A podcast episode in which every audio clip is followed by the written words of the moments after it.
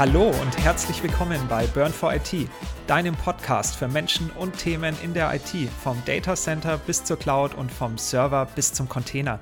Wir brennen für IT. Mein Name ist Nikolas Frei und heute mit mir dabei Daniel Rusche. Hi Daniel. Hi Nico. Ja, bei uns geht es heute wieder um ein sehr wolkiges Thema und wir stellen uns heute die Frage, ob jede Cloud gleich Cloud ist und was sich dahinter verbirgt und versuchen das so ein bisschen aus dem Unternehmenskontext zu betrachten. Aber zuerst die Frage natürlich, was ist Cloud? Daniel, ich denke, du hast eine tolle Antwort parat. Ja, für mich ist die einfachste Antwort immer, die Cloud ist der Computer von jemand anderem und das kann halt sehr vielseitig sein. Ähm, Im einfachsten Fall würde ich sagen, ist Managed Hosting schon eine Cloud. Nico, wie siehst du das? Ja, also ich sehe es so, dass man generell dem Begriff Cloud Computing folgt, wie du es ja gerade schon angedeutet hast. Es geht halt darum, Ressourcen aus einem verteilten Rechnernetz zu beziehen und das ist meistens ein Service Provider, der dahinter steckt. Aber es ist jetzt nicht nur diese Verteiltheit und diese Cloud, aus der man Ressourcen bezieht, sondern auch das Konzept dahinter, dass man halt eine gewisse Art von Betriebskonzept hat, um das zu ermöglichen, was man dann auf gewisse Cloud-Umgebungen anwenden kann, entweder Public Cloud, Private Cloud oder Sonderformen wie Hyperscaler. Ja, das heißt, es gibt da ganz viele Geschmacksrichtungen. Aber heutiger Rahmen, wir bleiben wirklich bei den Public Cloud-Anbietern. Also wir gucken jetzt nicht so in die On-Premises-Umgebungen rein, wie man da eine Cloud bauen kann oder so, sondern wir fokussieren uns auf die etablierten Anbieter, schauen da erstmal in der Theorie rein, wie sich das Ganze aufbaut, gucken dann, äh, ja, wir haben doch einige Praxiserfahrungen über die Jahre gesammelt, oder Daniel? Auf jeden Fall. Äh, ich wollte dich auch fast unterbrechen, weil ich hab, hätte noch eine Frage an dich. Sehr gut. Wie, wie siehst du das? Ist für dich Public Cloud gleich Hyperscaler oder ist Hyperscaler was losgelöst ist aus der Public Cloud? Ja, also ich würde einen Hyperscaler als Teilmenge der Public Cloud sehen. Hyperscaler sind eben Public Cloud-Anbieter mit einem globalen Footprint, um möglichst, also meine Wahrnehmung, und es gibt ja jetzt auch keine einheitliche Definition, es, es äh, geht halt darum, massiv Ressourcen bereitzustellen. Also da reden wir über tausende von äh, Servern und ähm, ja eben Konzepten im Hintergrund, um die miteinander zu vernetzen. Also es sind letztendlich Anbieter mit einem riesigen globalen Footprint. Aber dann lass uns die Hyperscaler doch mal kurz nennen. Letzten Endes die Hyperscaler, die wir so im deutschen Raum oder deutschsprachigen Raum in der Dachregion sehen, ist ja primär Amazon mit AWS. Ja. Wir haben eine Google mit Google Cloud. Ja. Wir haben Microsoft mit Azure. Ja. Dann gibt es noch die IBM Cloud. Und für die absoluten Exoten, die so ein bisschen vielleicht auch in asiatischen Märkten noch unterwegs sind, Alibaba.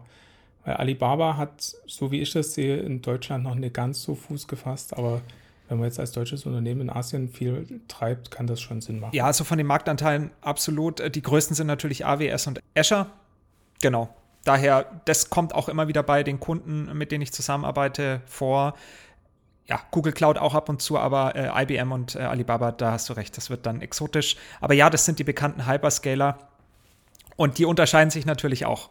Wobei IBM ist, glaube ich, äh, gar nicht so exotisch in Deutschland, weil wir haben ja gerade in Deutschland eine ziemlich große IBM Customer Base. Die wollen wir nicht außer Acht lassen und die sind, glaube ich, auch ähm, gut aufgehoben in der IBM Cloud, wenn man einmal in der IBM-Wolke da zufrieden ist mit dem Hersteller. Die, äh, da, und die Services passen in der IBM Cloud, ist das definitiv eine gute Option. Absolut. Genau, aber ich meine, warum, warum reden wir über das Thema und warum ist es genau für uns relevant? Also warum Cloud? Ähm, und speziell vielleicht auch, weil wir sind ja in Deutschland und wir haben hauptsächlich mit Kunden im deutschsprachigen Raum zu tun. Daniel, was siehst du da? Was, was beobachten wir? Für mich persönlich erstmal ist Cloud insofern wichtig. Ich bin halt Angestellter als Cloud Consultant, Data Management. Also letzten Endes kümmere, mich, äh, kümmere ich mich um äh, NetApp Storage Lösungen in der Cloud, beim Hyperscaler vorwiegend. Und von daher ist das Thema natürlich super brisant für mich und, und alltäglich auf dem Tisch. Allerdings natürlich aus unserer gemeinsamen Historie der Medialine als äh, Cloud-Provider in Deutschland für eine Public Cloud, eine rein deutsche oder eine rein europäische, besser gesagt, Public Cloud, sind wir da natürlich auch gut beide vorgeprägt. Ähm, wie, wie sieht es bei dir aus? Was erstmal so die, die Basics betrifft, wo, warum du dich damit so rumtreibst mit dem Thema. Ja, genau. Also für mich ist das Thema natürlich auch immens relevant wegen dem Beruf, den ich ausübe. Ja, ich äh, bin im, im Pre-Sales Architecture Team, um eben Lösungen für Kunden im Bereich Low-Code zu bauen. Und diese innovativen Lösungen setzen immer aufs Cloud-Konzept. Ob das sich jetzt on-prem befindet oder eben die Hyperscaler Verwendung finden, da muss man sich auskennen. Das heißt, ich muss mich tagtäglich damit beschäftigen und die diversen Anforderungen kategorisieren. Und jetzt komme ich nochmal zurück zur zweiten Frage, ist, äh, warum beobachten wir das in Deutschland? Ja, und warum beschäftigt uns das speziell im Dachraum? Und da komme ich wieder zu deinem Punkt. Wir haben eine gemeinsame Historie. Wir kennen das quasi aus diversesten Rollen, auch aus der Dachsicht, was in Deutschland abging, also in den letzten Jahren und wie sich das entwickelt hat. Und das finde ich, finde ich besonders interessant, weil wir Deutschen sind da ja immer sehr speziell und haben da auch vielleicht gegenüber neuen Technologien manchmal so eine gewisse Zurückhaltung. Und im Vergleich zu den Amerikanern, die dann vielleicht etwas forscher vorangehen und auch neue Technologien schnell entwickeln, sind wir in Deutschland da halt eben zurückhaltend gewesen. Ich, ich glaube, wir, wir, Deutschen sind, was neue Technologien betrifft, generell konservativer und die ähm, Amerikaner, gerade in den USA, die sind da sehr innovationsgetrieben und die probieren auch eher mal was aus, stellen fest, es funktioniert nicht, verwerfen es wieder und fangen nochmal neu an. Wo wir in Deutschland schon eher oder, oder generell in der Dachregion schon eher darauf achten, dass das möglichst Substanz hat und die Lösung entsprechend eine gewisse Zeit am Markt ist und da wir eine gewisse Sicherheit haben und unbedingt auf eine Lösung setzen wollen, die irgendwie gerade äh, frisch vom Reißbrett kommt, weil wir halt nicht mit potenziellen Bugs äh, hantieren wollen, sondern halt äh, am liebsten was Fertiges haben wollen, wo wir möglichst wenig, äh, ja, experimentieren müssen, ja. Ja, aber da kommen natürlich noch andere Punkte hinzu, wie zum Beispiel die Kontrolle behalten. Und auch da haben wir natürlich auch gewisse Anforderungen, die wir erfüllen müssen. Darum ist es auch bewusst vielleicht eine Zurückhaltung, nämlich keine Risiken und Gefahren einzugehen. Und darum stehen unsere Kunden, mit denen wir arbeiten, gegenüber der Cloud natürlich unterschiedlich gegenüber. Ja, also die einen haben das schon angewendet und wenden es an. Da können wir vielleicht auch einen einfachen Dialog führen. Das sind die Konzepte bekannt. Und andere, die setzen sich vielleicht auch erst damit auseinander und wissen halt noch nicht, wie eine Cloud funktioniert. Und da, ja, muss man halt die Grundlagen schaffen. Ja, und darum kann man doch nicht sagen, einfach hier sind alle schon äh, irgendwie Cloud-nativ unterwegs, speziell wenn man dann über diese neuen Möglichkeiten spricht in der Cloud. Aber gut, so ist es halt. Und ansonsten du hast schon gesagt, die Anbieter sind im Hyperscaler-Bereich ja auch in, im deutschsprachigen Raum ansässig, die dann eben diese Cloud zur Verfügung stellen. Aber andererseits haben wir ja noch mehr Anbieter. Ich glaube, es ist auch wichtig zu betrachten, dass auch wenn wir in Deutschland viele Unternehmen haben, die Cloud noch nicht einsetzen, heißt das ja nicht, dass das Unternehmen sind, die Cloud noch nicht betrachten. Weil es sind immer so zwei Paar Schuhe. Absolut. Und das gerade das Betrachten ist wichtig, weil wir natürlich irgendwo eine Strategie aufbauen müssen als Unternehmen und uns zukunftssicher aufstellen wollen. Und um zukunftssicher zu sein, müssen wir halt unsere Arbeitsweisen analysieren und schauen, was kann wie genutzt werden, weil welche Ressourcen habe ich.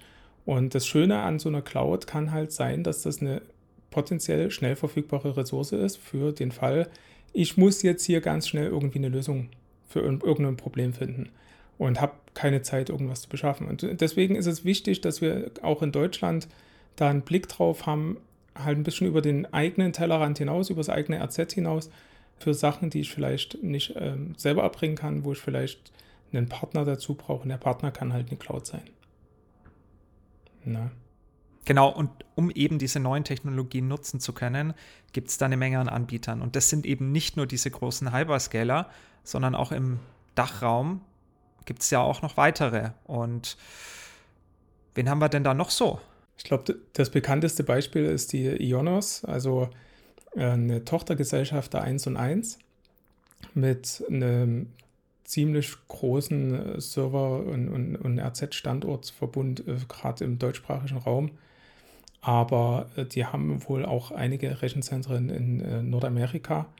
Von daher kann man das schon fast so als kleinen Hyperscaler sehen. Ähm, auch wenn die offiziell noch nicht so richtig dazu zählen. Ich glaube, die sind auf dem besten Weg, sich dahin zu entwickeln. Was siehst du noch so an Anbietern neben der Ionos? Ja, also ich stelle mir dann ja auch oft die Frage, warum setzt man eben nicht auf die Hyperscaler und äh, Anbieter, die dann auftauchen, sind zum Beispiel Anbieter, die dann gewisse Regularien erfüllen bei uns im deutschsprachigen Raum. Zum Beispiel gibt es den IT-Grundschutz oder den sogenannten C5-Standard, können wir ja gleich noch mal ein bisschen ausführen. Und dann tauchen da so Namen wie die Telekom auf. Und die Telekom kennt ja jeder. Die haben auch ihre eigene Cloud, die nennt sich OTC und bieten darüber auch in Deutschland und ich glaube in den Niederlanden über redundante Rechenzentren Cloud-Dienste an und haben dann, geben den Kunden natürlich die Möglichkeit, das Ganze mit Datenhaltung in Deutschland, also garantierter Datenhaltung, mit garantierter, ja, Compliance, also letztendlich ähm, die Regularien erfü zu erfüllen an. Wofür steht denn OTC? Ist das eine One-Time-Cloud? One-Time-Cloud.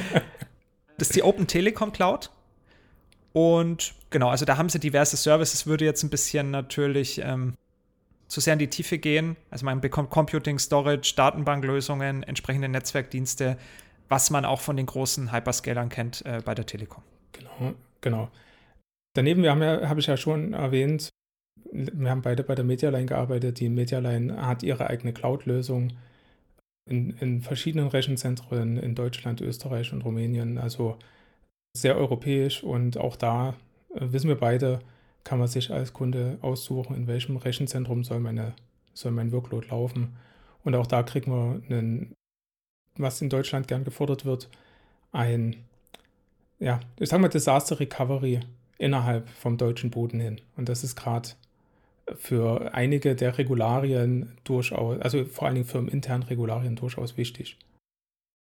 Genau, also ich, ich denke, das ist genau das, was auch die kleineren Cloud-Anbieter dann wieder auszeichnet. Die haben eben mehr diese maßgeschneiderten Lösungen und bieten halt auch ja mehr Komfort und mehr Präsenz an. Ja, also es ist klar, man kann mit denen natürlich, die kennen ihre Dienste selbst und bieten auch den Service an, natürlich gemeinsam Dienste zu entwickeln was die großen Hyperscaler ja dann nicht tun. Die haben ihren Standard. Ja, da kriegt man natürlich eine, eine Support-Unterstützung, aber die haben jetzt keine Professional Services, die mit einem vor Ort dann irgendwie einen Workshop machen. In der Regel. Also außer man ist vielleicht äh, in der Regierung und hat dann einen großen 10 Milliarden Auftrag. Aber sonst ist für den Normalsterb das normalsterbliche deutsche Unternehmen eher dann nicht so komfortabel. Selbst da der Professional Services Part wird meistens von irgendwo Partnern autorisierten Partnern, zertifizierten Partnern erbracht. Ja. ja. Aber gut, also ich habe es vorhin noch kurz erwähnt, nur um es noch aufzulösen. Also wir hatten ja diese IT-Grundschutzgeschichte und äh, den Kriterienkatalog C5. Da geht es nämlich um Cloud Computing Compliance Criteria Catalog. Ja. Letztendlich sind es die Mindestanforderungen an sicheres Cloud Computing. Und das richtet sich dann wieder definitiv an die professionellen Cloud-Anbieter. Und wer sollte sich natürlich da im Klaren sein, ob das der Cloud-Anbieter erfüllt. Ja, das sind dann die Unternehmen, die natürlich besonderen Anforderungen unterliegen. Das, da kennt man vielleicht die, die BaFin, ist ja doch ein Name, Bundesanstalt für Finanzdienstleistungsaufsicht. Und das sind dann zum Beispiel Finanzinstitute und Versicherungen, die dann halt überprüfen müssen, ob der Ort, an dem man natürlich seine Services outgesourced hat, ja auch dem dem Standard entspricht, also diesem Regularienkatalog und der ist sehr umfangreich. Nenn doch da mal einfach ein paar Beispiele, was in dem Katalog drinsteht. Also, dass man mal ein Gefühl dafür bekommt, so ein bisschen überschriftenmäßig. Mal was ganz Greifbares wäre jetzt zum Beispiel, dass alle letztendlich Geräte entsprechend inventarisiert und katalogisiert sein müssen und ähm, man halt alles regelmäßig überprüft und auditiert. Also es sind halt so ganz High-Level-Anforderungen, aber dann, dann geht es auch sehr in die Tiefe. Wie gesagt, diesen, diesen Katalog gibt es online. Ich weiß nicht, wie viele hundert Seiten der hat. Geht halt darum letztendlich, dass der, der Standard halt überwacht wird, den man bereitstellt. Und der halt dann auch Sicherheitsanforderungen entspricht, damit halt keine Daten irgendwo landen, wo sie nicht landen sollen. Also ganz banal gesagt. Ja. Genau, also sind wir schon beim Datensicherheitsthema. Genau, äh, um es noch genannt zu haben, also die BaFin hat dann natürlich noch mehr unter diesen innovativen Technologien. Das ist jetzt nicht nur Cloud Computing, sondern auch äh, ja, Big Data, DLT, Blockchain, womit wir uns ja auch im Podcast beschäftigen, und Quantum Computing. Also da eben eine, eine gewisse Sicherheit für Innovation zu schaffen, worüber wir gerade ja gesprochen haben. Es ist auch ein Risiko. Ähm, darum geht es halt letztendlich. Ja, und so viel zur Theorie, Daniel, glaube ich. Ähm, jetzt sollte man langsam mal über, über die Praxis sprechen. Auf jeden Fall. Genau. Ja, ich denke, wir haben auch da in der Vergangenheit viele Beispiele natürlich erlebt oder besser gesagt miterlebt, mitgestaltet und können da so ein bisschen, denke ich, aus dem Nähkästchen plaudern. Vielleicht sollten wir uns aber erst noch die Frage stellen, was für Vorzüge haben wir denn jetzt eigentlich von der Cloud? Ja, wie, wie profitieren denn Kunden jetzt von uns oder Unternehmen, die sich mit der Thematik auseinandersetzen und jetzt eben vor der Frage stehen, ist Cloud gleich Cloud? Was gibt es da für Anbieter, die wir ja schon genannt haben? Daniel, was, was siehst du da für Vorzüge? Ja, ich glaube, gerade in der aktuellen Zeit, wo wir einen Fachkräftemangel haben, kann es sehr hilfreich sein, zumindest mal das Hardwarewissen alleine schon mal aus, outzusourcen zu einem Cloud-Anbieter, weil in dem Moment, wo ich eine Cloud nutze, ist mir ja die Hardware unten drunter relativ egal. Da kümmert sich der Cloud-Anbieter drum und ich kann mich halt wirklich zum Beispiel auf meine äh, Applikation konzentrieren, die ich halt vielleicht weiterentwickeln möchte. Oder ich kann mich auf die Services konzentrieren, die ich konsumiere und kann natürlich damit auch mit einem deutlich kleineren Team fahren. Ja, wo ich vielleicht sonst eine Hardware-Truppe von fünf Leuten beschäftigen muss, kann ich die fünf Leute halt lieber in die Applikationstruppe stecken und die Applikation entsprechend schneller weiterentwickeln.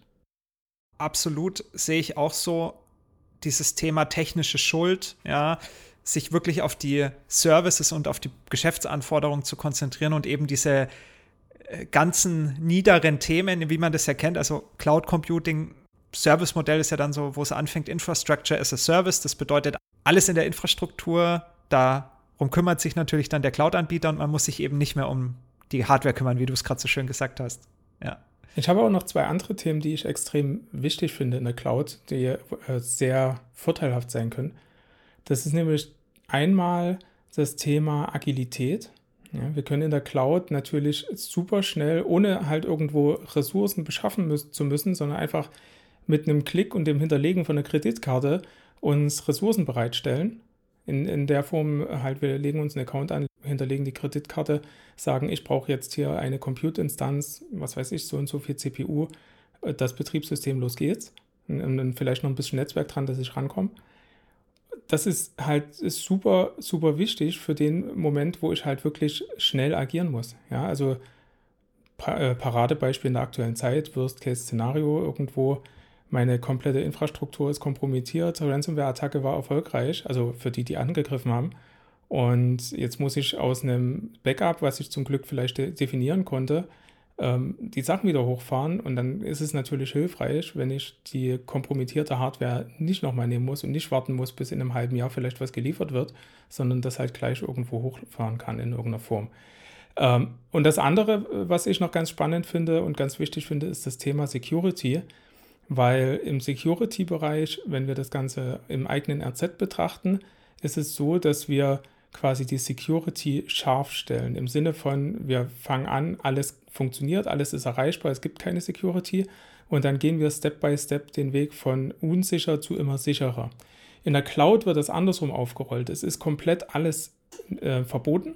Du kannst nichts machen und du musst dann in die andere Richtung gehen und sagen, ich gebe jetzt den Port frei und ich erlaube die Kommunikation zwischen den Geräten.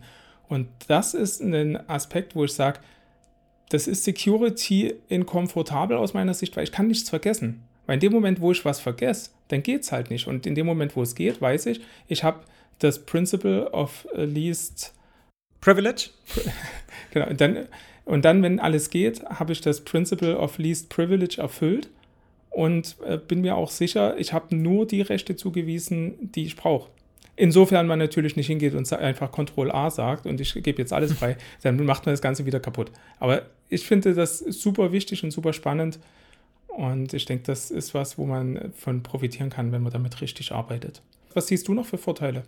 Ja, also du hast jetzt schon einiges genannt und genau hier schnell auf die Geschäftsanforderungen zu reagieren, also Prototypen zum Beispiel in der Cloud zu testen und dann gegebenenfalls erst ja in die Produktionsumgebung zu setzen, wenn man wirklich das Konzept evaluiert hat, weil wie man es kennt, man kann in der Cloud es wunderbar einreißen, also mit einem Klick einfach alles löschen und zahlt ja auch nur für die genutzten Ressourcen. Also das sehe ich als extremen Vorteil.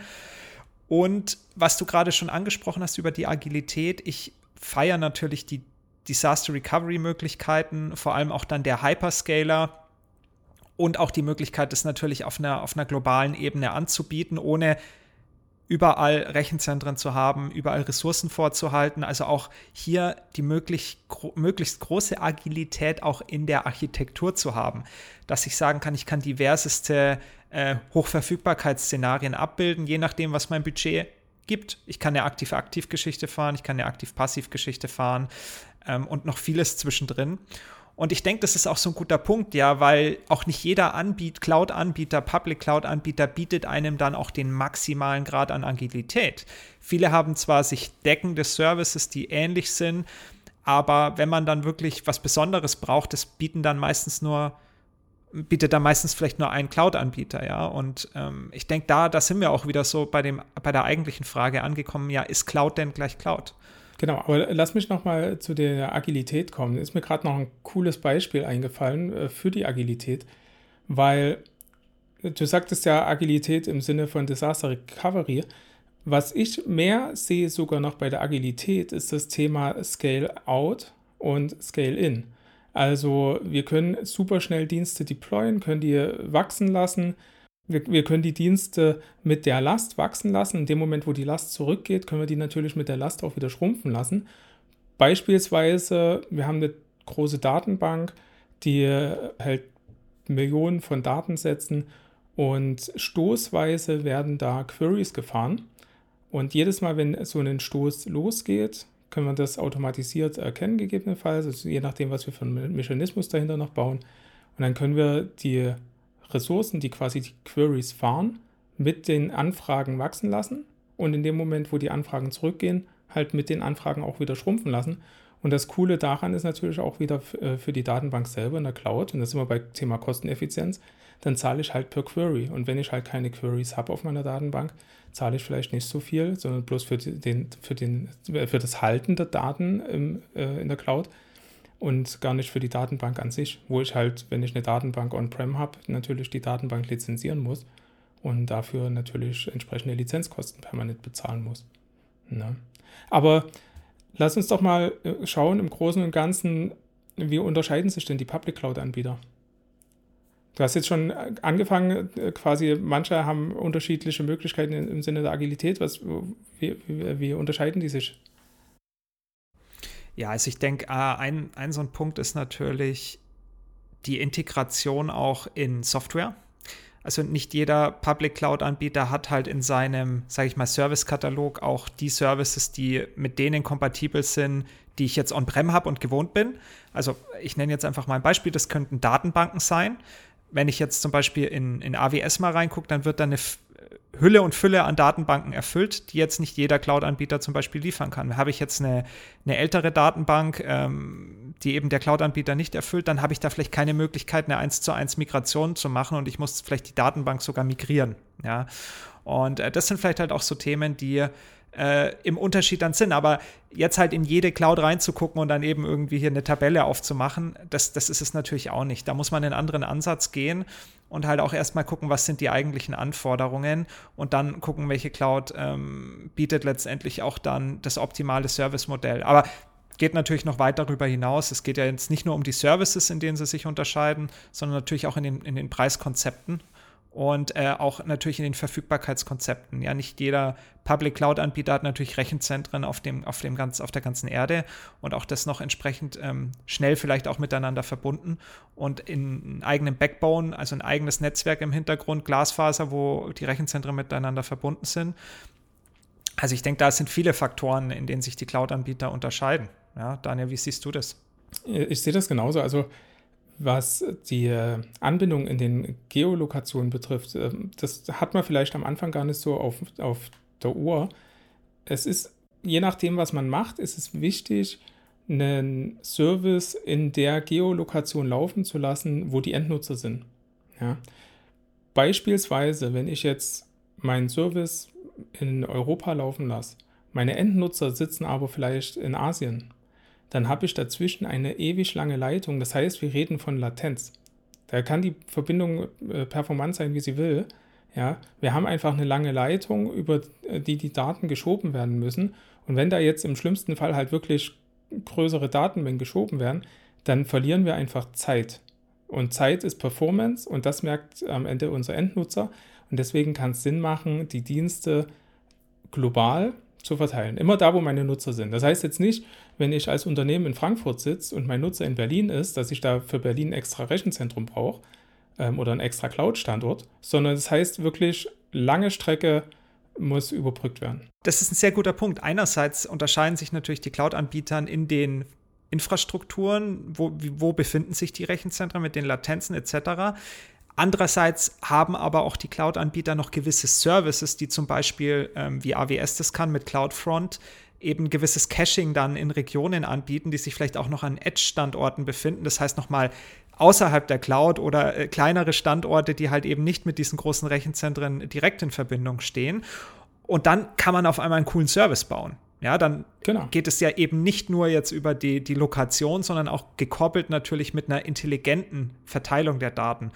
Und auch, ja, da, da könnte man jetzt gar nicht unendlich viele Beispiele nennen, auch wenn es darum geht, natürlich Daten zu archivieren und resilient, also robust zu speichern. Ich schaue zu dir, Daniel, dann S3 und hier eine Replikation etc. Das sind ja dann auch so Sachen, die dann halt eben, wie will man die selbst abbilden? Ja, da investiert man erstmal so viel Know-how und so viel Energie und, Kost und Kosten entstehen und man hat erstmal noch gar kein, kein Business Requirement erfüllt, nur um erstmal seine Daten so zu speichern, wie das halt ein Public Cloud-Anbieter kann, Daniel. Äh, kannst du da mal noch so erzählen Richtung Archivierung, was da vielleicht äh, oder äh, generell Backup, was da so besonders interessant ist? Wenn wir das Archivierungsbeispiel mal nehmen ähm, und einfach mal, ohne irgendwo Namen zu nennen, zwei Cloud-Anbieter, egal ob jetzt Hyperscaler oder nicht. Der eine Cloud-Anbieter bietet mir vielleicht einen S3-Service, der im Endeffekt einen Object Lock kann. Also die Objekte zu Zeitpunkt X locken kann, sodass die unveränderbar sind mit ähm, irgendwo einem Timestamp, den man mitgeben kann, was weiß ich, nach zehn Jahren wird das Objekt für Löschen markiert und kann gelöscht werden. So. Das kann der eine. Der andere kann es vielleicht nicht, aber ich brauche die Funktion. Das heißt, im anderen Fall, äh, wenn jetzt mein Cloud-Anbieter so eine Funktion nicht hat, brauche ich eine Third-Party-Lösung. Also muss ich mir irgendeinen Hersteller suchen, der auf genau dieser Cloud dann deployed werden kann. Oder ich brauche eine generell allgemeinere Lösung, also eine, die ich vielleicht auf einem Linux- oder Windows-Server deployen kann, wo ich dann den Server letzten Endes in der Cloud deploy und darauf die Software installiere. Und wenn wir das jetzt vergleichen, ich konsumiere auf der einen Seite einen Dienst und auf der anderen Seite baue ich mir erstmal die Infrastruktur, um überhaupt den Dienst zu haben, reden wir halt wieder von dem Thema Komplexität. Also ist es vielleicht sinnvoller, den Anbieter zu nehmen, der den Dienst schon dabei hat. Insofern der Dienst alle meine Checkboxen abhakt, ne, alle Anforderungen erfüllt, Sicherheit und so weiter, dann macht es vielleicht mehr Sinn, den Dienst zu konsumieren, der schon fertig ist, als mir selber den Dienst nochmal bauen zu müssen. Weil auch dafür brauche ich ja wieder Admins, die das managen können. In dem Moment, wo ich den Dienst konsumiere, habe ich dahinter den Hyperscaler oder Cloud-Provider, der das für mich macht. Ja, genau. Also könnte man jetzt natürlich unendlich weitermachen, aber wir wollen uns heute ja weiter dem Thema widmen, äh, Clouds gegenüberzustellen und nicht zu sehr natürlich in die Services reinzugucken. Wenn wir jetzt dann vielleicht noch mal so in die Use Cases gucken und betrachten, wie machen das denn dann auch Unternehmen in der Realität? Wie sieht das so eine Strategie aus und was sind die Gründe überhaupt in die Cloud zu gehen? Jetzt haben wir uns angeschaut, äh, was so die Cloud-Provider unterscheidet. Aber was sind denn am Ende die Use Cases, was die Unternehmen letzten Endes in die Cloud bringt? Nico, hast du da ein Beispiel für? Also manche Unternehmen sind ja dann auch schon in der Cloud, aber manche eben nicht. Und ein Thema beschäftigt uns im Podcast ja auch besonders und mich persönlich. Ähm, ich liebe Innovation und auch das Produkt oh, ja. letztendlich, ja, auch das Produkt letztendlich eine Low-Code-Plattform, mit der man die Anwendungsentwicklung im Unternehmen tja, eine Revolution unterziehen kann, sage ich jetzt mal, ist ein innovatives Thema und erfordert in der Regel Cloud-Ressourcen. Es würde zwar auch on-prem in Legacy-Infrastrukturen als klassische VM funktionieren, die Applikationen dann, die man selbst baut, zu deployen. Aber da ist halt der Punkt oft, man möchte schnell starten, man möchte nicht aufwendig seine Infrastruktur konfigurieren und dann startet man in der Regel in der Cloud. Und äh, bei unserer Plattform geht es auch in der Cloud seiner Wahl. Das heißt, ich bin dann natürlich auch mit unterschiedlichsten, ja, Cloud-Umgebungen natürlich vertraut dadurch, ja. Und die Use Cases dahinter sehen dann halt aus, ähm, man widmet sich der Innovation, man entwickelt Applikationen schnell in der Cloud, ja, auf dieser Plattform, ja, die letztendlich auch Soft diesen Software-as-a-Service-Gedanken in diesem Cloud-Modell natürlich bereitstellt. Und ähm, dann kann es sein, halt, können wir jetzt einfach mal so ein fiktives Beispiel nennen. Finanzinstitut hat halt schon immer alles im eigenen Rechenzentrum gehabt, wie es ja oft noch so ist im Dachraum. Äh, die haben zwar schon Cloud irgendwo auf der Cloud-Strategie draufstehen, aber das ist vielleicht noch, kommt in den nächsten Jahren erst. Und äh, dann möchte man natürlich jetzt aber die Business Requirements erfüllen. Also man hat Geschäftsanforderungen, wie jetzt zum Beispiel ein neues Endkundenportal. Ja, und äh, dieses Portal möchte man zum Beispiel auf ganz vielen Endgeräten bereitstellen und es noch selbst entwickeln mit den Fachabteilungen zusammen und schneller einfach zum, also ganz viele Punkte. Time to Market, neue Märkte erschließen, Kosten reduzieren vielleicht auch noch. Und das macht man dann in der Regel halt eben in der Cloud. Und ähm, dann kommt man in Kontakt mit der Cloud über die Plattform und ja, kann das Ganze also erfolgreich halt dann auch innerhalb von wenigen Monaten bewerkstelligen. Und wenn man jetzt in der alten Welt guckt und fängt an, im Rechenzentrum erstmal die Server zu bestellen, das Ganze dann einzurichten und dann anzufangen, noch irgendwie da zu entwickeln, dann sind schon mal zwei Jahre vergangen. Und ich glaube, ja, Daniel, ich weiß nicht, ja. das ist, denke ich, war jetzt ein bisschen ausgeführt natürlich, hat jetzt viele Sachen äh, miteinander in, in Verbindung gebracht, aber letztendlich ist das der Use Case. Ja, man, man möchte Anwendungen in einer hohen Qualität selbst entwickeln und das halt auch noch äh, schnell auf den Markt bringen. Ja, und da ist die Cloud unabdingbar. Genau, in der, in der Storage-Welt, äh, da vielleicht noch ein kleines Beispiel.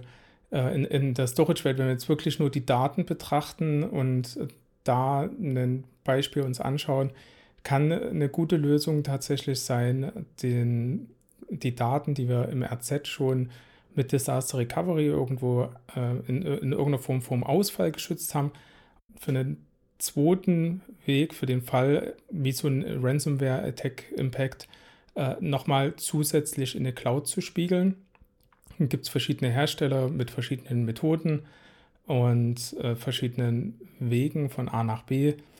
Da, wo ich mich auskenne, heißt es halt NetApp und dann äh, kann man da mit dem proprietären NetApp-Protokoll SnapMirror halt die Daten on-prem und in der Cloud hin und her spiegeln, wie man will. Nennt sich dann Data Fabric, haben wir auch schon mal eine Folge drüber gemacht, die können wir auch nochmal verlinken. Und da ist halt dann wirklich das Schöne daran, dass wir die Daten, egal wo die liegen, einfach von A nach B schieben können. Heißt im Umkehrschluss auch, wenn jetzt äh, wir ein Primärsystem haben, was einen Backup-Spiegel an der Stelle macht, auf ein Sekundärsystem und das äh, Sekundärsystem macht einen äh, Spiegel, wieder Backup-Spiegel in die Cloud, dann könnten wir da Aufbewahrungszeiten hinterlegen, dass quasi das Sekundärsystem meinetwegen einen Monat aufhebt und in der Cloud dann ein Vierteljahr oder so. Und wenn der Nutzer dann entsprechend seine Dateien wiederherstellen will, kann der, ohne dass er es merkt, quasi die Dateien aus der Cloud holen, weil das alles wunderbar integriert ist. Gibt bei verschiedenen Herstellern, wie gesagt, verschiedene Lösungen. Und das ist ein schönes Beispiel dafür. Aber lass uns mal von den Lösungen weitergehen äh, zu den Herausforderungen. Ähm, wir hatten ja schon äh, genannt, letzten Endes, das Thema äh, für, für die Cloud erstmal zu entscheiden. Äh, das Thema, wir haben nicht genug Leute. Ja. Auf der ja. anderen Seite, wenn wir in die Cloud gehen, haben wir aber auch Herausforderungen. Das heißt, Nico, welche Herausforderungen siehst du? Ja, du hast gerade schon gut angedeutet. Natürlich brauchen wir durch die neuen Technologien auch neue Skills. Also die Skill Gaps erstmal zu lösen, ist schon eine Herausforderung, weil so eine Cloud ist natürlich auch unter Umständen extrem komplex. Und das sind viele Punkte, die man kennen muss. Hands-on, Best Practices, natürlich auch die Theorie und die Architektur verstehen, ein Team dafür aufbauen, das Ganze natürlich auch noch betreiben und warten. Und das geht nicht von heute auf morgen. Also ich sehe ganz klar das Thema Skill Gaps äh, da so ein bisschen ähm, als Herausforderung. Genau, was in meiner äh, Welt sehr oft äh, als Frage kommt, ist dann so, ja, ist ja alles cool mit der Cloud, aber Cloud ist ja immer teuer. Und da haben wir schon den Blick genau drauf auf ein, äh, eine Herausforderung, das ist das Thema Kosten und, und, Preismodelle, weil es gibt für verschiedene Lösungen immer unterschiedliche Preismodelle und das ist manchmal nicht ganz klar zu sehen. Ähm, da hilft es, glaube ich, wenn man sich da einen guten Partner aussucht, der einen da vernünftig berät und dann auch mit einmal durchrechnet, was würde das On-Prem kosten, was kostet es in der Cloud. Ja. Ja, genau. Also diesen, diesen Partner letztendlich nicht nur fürs Enablement der eigenen Leute heranzuziehen, sondern natürlich auch für die Beratung Richtung Architektur und auch Preismodelle natürlich extrem wichtig und ich sehe dann auch noch immer so diesen Punkt Cloud First. Also oft ist die Unternehmensstrategie das Risiko selbst und die Herausforderung. genau, weil äh, Business sagt alles in die Cloud und eigentlich sollte man eher mal drüber nachdenken, nicht Cloud First, sondern Cloud Fit vielleicht erstmal. Ja, also welche Workloads möchte ich überhaupt in die Cloud legen? Und da sind wir halt wieder bei diesen Entscheidungen und bei dem Konzept und birgt in sich selbst natürlich auch wieder ein Risiko, diesen Weg überhaupt zu gehen. Aber auch klar, wenn man den Weg dann geht und die Migration durchführt, hat man natürlich auch wieder viele Möglichkeiten und auch da bei der Migration, wenn man Sachen nicht bedenkt, wie Latenzen, Umschaltzeiten, auch RPO, RTO, also ähm, quasi die Zeit, um Daten wiederherzustellen und auch die Zeit natürlich, die die Daten in die Vergangenheit natürlich reichen müssen und so weiter. Ähm, das alles natürlich zu betrachten und dann in dieser Übergangsphase auch noch verfügbar zu halten. Also das ist natürlich auch in sich eine Herausforderung. Oft ist es ja so, dass man dann eben hybrid wird und ja dann zwei Welten auf einmal noch zu managen hat. Ja, also da kommt ganz viel als, als Herausforderung natürlich in der Praxis dazu. Genau, das, das Risiko äh, mit der Migration entfällt halt nur dann, wenn wir halt auf der Cloud quasi Greenfield bauen können, also eine neue Lösung in der Cloud äh, pilotieren dann haben wir das nicht. Aber für eine Migration äh, gibt es wirklich viel zu beachten und auch da kann ich wärmstens empfehlen, sucht euch einen Partner, dem ihr vertraut. Am besten kennt der Partner eure Umgebung schon ein bisschen und ist Cloud-fit. Ja. Und dann äh, läuft das deutlich besser, als wenn man dann sagt, ja, ich baue jetzt einfach das, was ich im RZ habe, nochmal in der Cloud nach, weil dann wird es A teuer und äh, B, es wird nicht funktionieren und auch die ganzen Daten von A nach B zu bekommen, wird dann nicht funktionieren, so wie man sich das vorstellt, weil in der Cloud ist das doch nochmal ein anderes Thema. Also sucht euch wirklich die richtigen Berater. Ja, ja gut. Also ich denke, das war genau diese Fragestellung. Ist Cloud gleich Cloud? Diese unterschiedlichen Anbietern mit den unterschiedlichen Modellen, unterschiedlichen Services aber auch vielleicht, was wir heute noch gar nicht drüber gesprochen haben, Service-Level Agreements. Was für Verfügbarkeiten garantiert mir der denn gegenüber? Ich habe ja auf einmal nicht mehr die volle Kontrolle. Ja? Also sich auch da in ein Modell natürlich, in ein Modell reinzupassen und das passende Modell zu finden, ist natürlich die Herausforderung, die die Unternehmen nicht nur jetzt, sondern auch weiter bewegen wird. Und vor allem die Welt verändert sich ja stetig. Genau. Daniel. Was müssen wir tun, um, um da erfolgreich zu sein? Wo, wo finden wir da eine optimale Lösung? Ja, ich glaube, es macht keinen Sinn, stumpf zu sagen Cloud First, ja, sondern wenn wir in die Cloud gehen, müssen wir halt dafür sorgen, dass erstmal das, was wir machen, in irgendeiner Form messbar ist, nämlich damit wir die Kosten im Blick haben, damit wir im Optimalfall mit dem Service fürs Unternehmen mehr Ertrag reinbringen, mehr verdienen und äh, das Risiko senken um das Ganze messbar zu machen, haben die Cloud-Anbieter unterschiedlicher Natur irgendwelche Dashboards. Die sollte man auch nutzen und das vor allen Dingen nicht nur aus der Cloud die Dashboards, sondern auch die eigenen Dashboards on-prem für, für die Lösungen, die hybrid laufen. Vielleicht da auch eine Lösung noch suchen, die on-prem und in der Cloud miteinander verbindet, dass man quasi einen Blick über alles bekommt. Da sind wir aber wieder bei einer Third-Party-Lösung. Aber wichtig ist halt, den Überblick zu behalten und nicht einfach stumpf loszurennen, sondern vorher wirklich mit dem Partner hinsetzen und mit dem Partner zusammen einfach mal eine Architektur bauen, kalkulieren und vor allen Dingen das Risiko berechnen und äh, dann nicht hinterher sagen, ja, ich habe das Risiko zwar berechnet, aber Mann, bin ich schlecht in Mathe, ja, sondern wirklich da mit ja. entsprechend Sinn und Verstand rangehen, ja. Ja, und absolut, du hast gerade gesagt, entweder einen Partner ranziehen, um die Architektur zu verifizieren, oder halt eben selbst das Enterprise-Architektur-Team darauf anzusetzen, die ja eh Tag 1 damit beschäftigt sein werden, um entsprechend eine Decision Matrix zu erstellen, um eine Roadmap aufzustellen, um die Solution Designs zu entwickeln, um eine Capability Matrix zu machen, um es halt eben ganzheitlich von der Business-Sicht einmal und natürlich von der Solution-Architektur, von der IT-Sicht äh, zu sehen.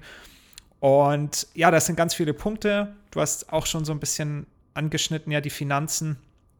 Irgendwo entstehen ja dadurch Kosten, die dann vielleicht richtig zu verrechnen. Ja, weil da kann ich erfolgreich werden, wenn ich es besser zuordnen kann und weiß, wo meine Kostentreiber sind, die vielleicht gar keinen äh, Return liefern. Ja, ich habe vielleicht Abteilungen, die brauchen unendlich viele Cloud-Ressourcen, sehe ich dann, und äh, ja. kommt nichts bei rum. Ja, kann ja sein. Muss man vielleicht irgendwie dann noch die Prioritäten verlagern oder kann die Prioritäten verlagern.